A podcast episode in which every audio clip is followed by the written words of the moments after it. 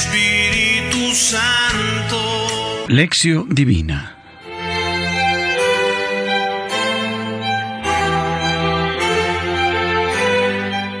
El Evangelio que proclamamos hoy es del capítulo octavo de Mateo, versículos 28 al 34.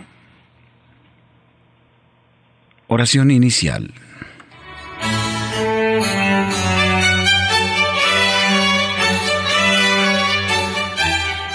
Padre de bondad, que por la gracia de la adopción nos has hecho hijos de la luz. Concédenos vivir fuera de las tinieblas del error y permanecer siempre en el esplendor de la verdad. Por Jesucristo nuestro Señor. Amén.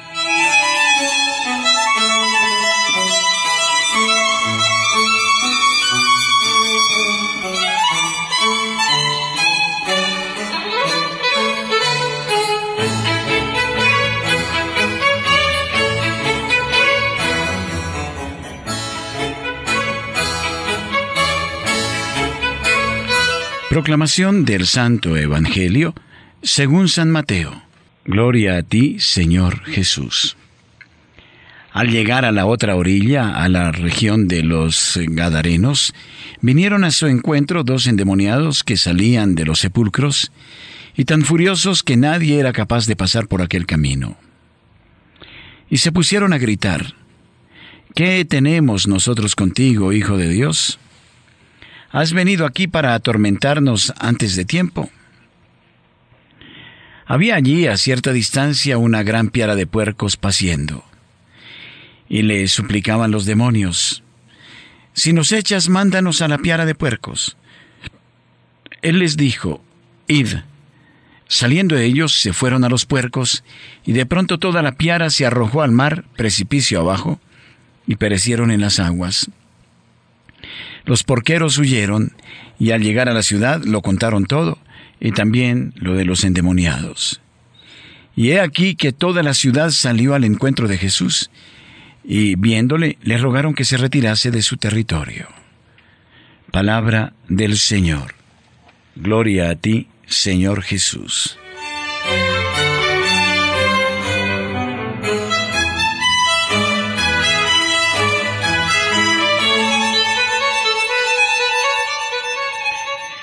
Reflexión. El Evangelio de hoy acentúa el poder de Jesús sobre el demonio.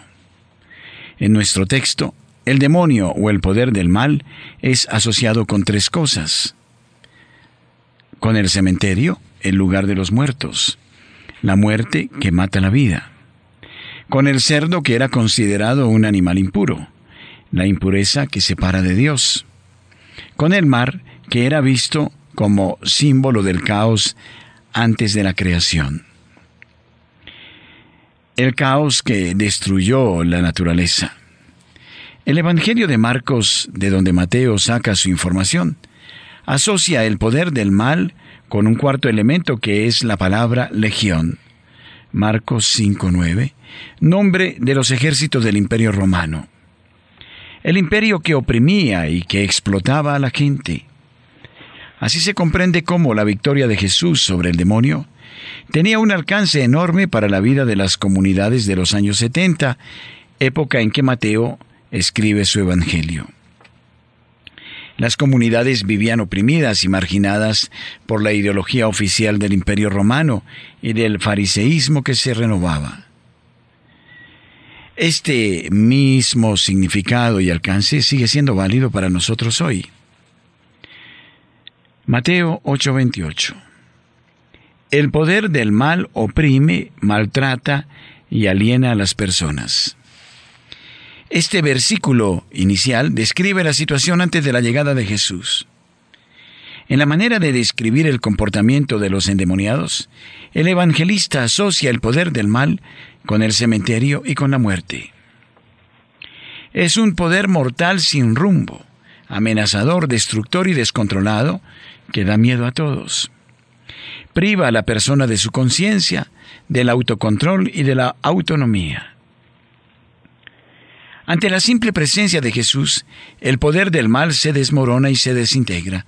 Mateo 8:29. Aquí se describe el primer contacto entre Jesús y los dos poseídos.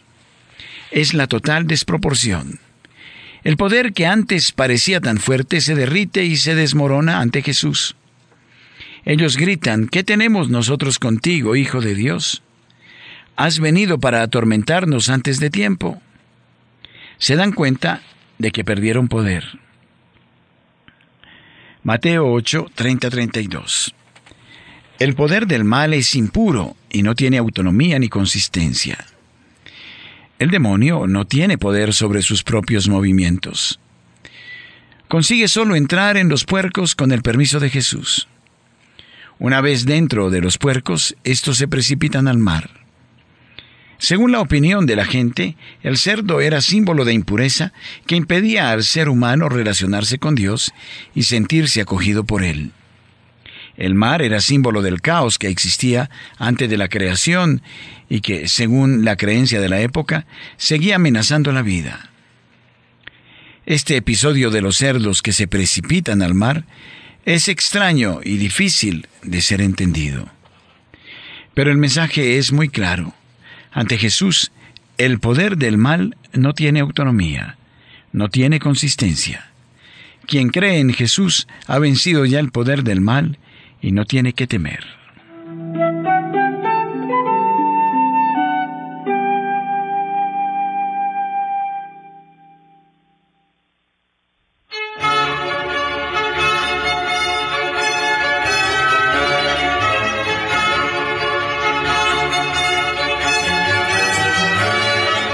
Mateo 8, 33, 34.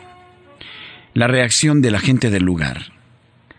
Alertado por los empleados que se ocupaban de los cerdos, la gente del lugar fue al encuentro de Jesús. Marcos informa que vieron al endemoniado sentado, vestido y en perfecto juicio. Marcos 5:15. Pero se quedaron sin dos cerdos. Por esto piden a Jesús que se vaya lejos. Para ellos, los cerdos eran más importantes que el ser humano que acababa de recobrar el juicio.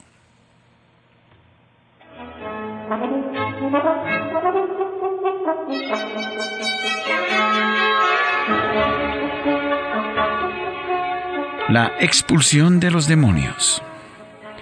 En el tiempo de Jesús, las palabras demonio, Satanás eran usadas para indicar el poder del mal que desviaba a la persona del buen camino. Por ejemplo, cuando Pedro tentó de desviar a Jesús, él fue Satanás para Jesús. Otras veces aquellas mismas palabras eran usadas para indicar el poder político del imperio romano que oprimía y explotaba a la gente. Por ejemplo, en el Apocalipsis, el imperio romano se identifica con el diablo Satanás. Apocalipsis 12:9. Otras veces, la gente usaba las mismas palabras para indicar los males y las enfermedades. Así se hablaba de demonio o espíritu mudo, espíritu sordo, espíritu impuro, etc. Había mucho miedo. En el tiempo de Mateo, segunda mitad del primer siglo, el miedo a los demonios estaba aumentando. Algunas religiones venidas de Oriente divulgaban un culto a los espíritus. Enseñaban que gestos cerrados podían irritar a los espíritus y estos para vengarse podían impedir nuestro acceso a Dios y privarnos de los beneficios divinos. Por esto, a través de ritos y oraciones, plegarias y ceremonias complicadas, la gente trataba de aplacar a esos espíritus o demonios para que no perjudicaran la vida humana. Estas religiones, en vez de liberar a la gente, alimentaban el miedo y la angustia.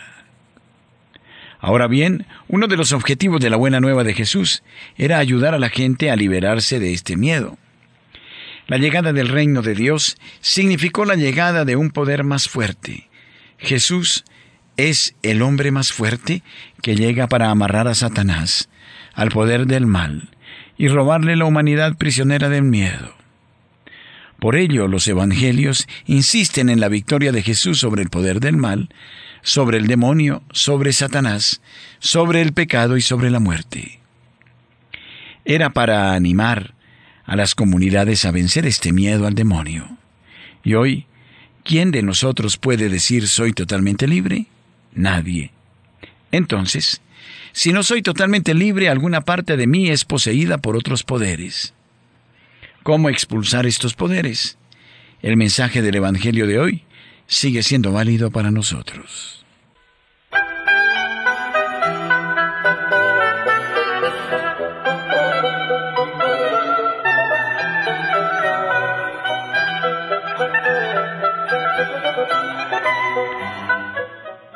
Reflexión personal. ¿Qué es lo que hoy está oprimiendo y maltratando a la gente?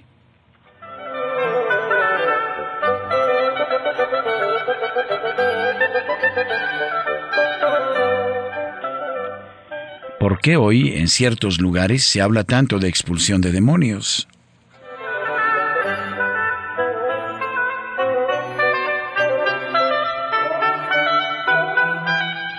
Es bueno insistir tanto en el demonio. ¿Qué piensas tú?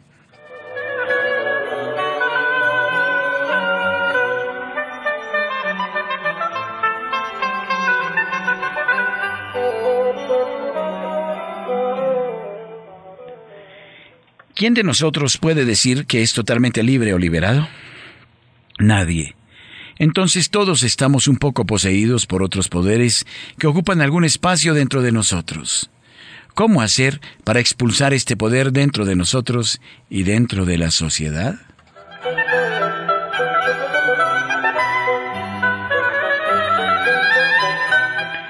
Oración final.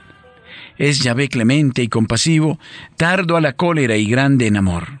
Bueno es Yahvé para con todos, tierno con todas sus criaturas.